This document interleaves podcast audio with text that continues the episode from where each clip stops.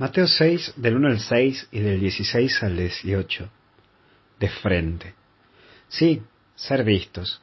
Tu vida no tiene que pasar por el ser visto, ni buscar puestos o posicionarte para algo, o por algo. Vos tenés que hacer las cosas para aquello que te hace feliz y a lo cual Dios te regala. Y te lo vuelvo a repetir, vos tenés que buscar vivir para aquello que te hace feliz, porque hay personas que viven para ser mirados, como vedette de la vida. No, no podés ser una vedette de la vida. Un cristiano no puede caer en eso. Por favor, lucha contra esa tentación porque es muy fuerte y nos puede agarrar y nos agarra y hasta destrozas comunidades parroquiales, movimientos, instituciones. Vos tenés que ser auténtico y no ser un dependiente del qué dirán. Aprende a enfrentar las situaciones y a afrontar las situaciones.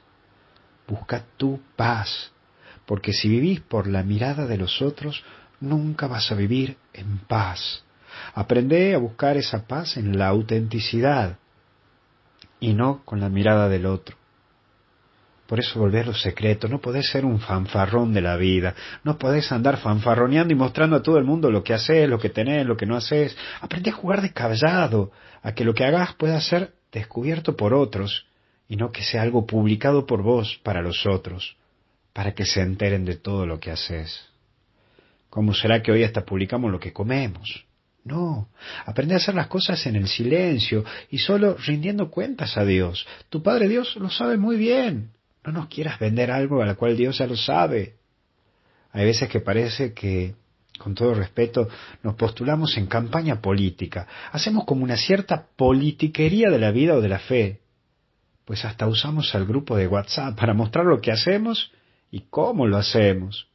Falta que digamos en el grupo votame, elegime. No.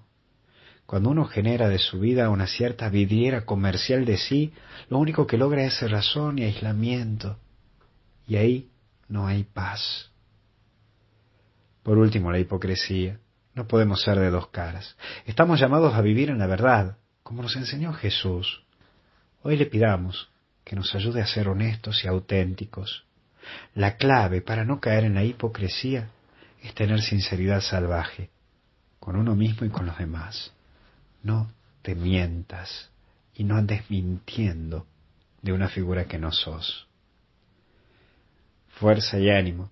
Que Dios te bendiga en el nombre del Padre, del Hijo y del Espíritu Santo.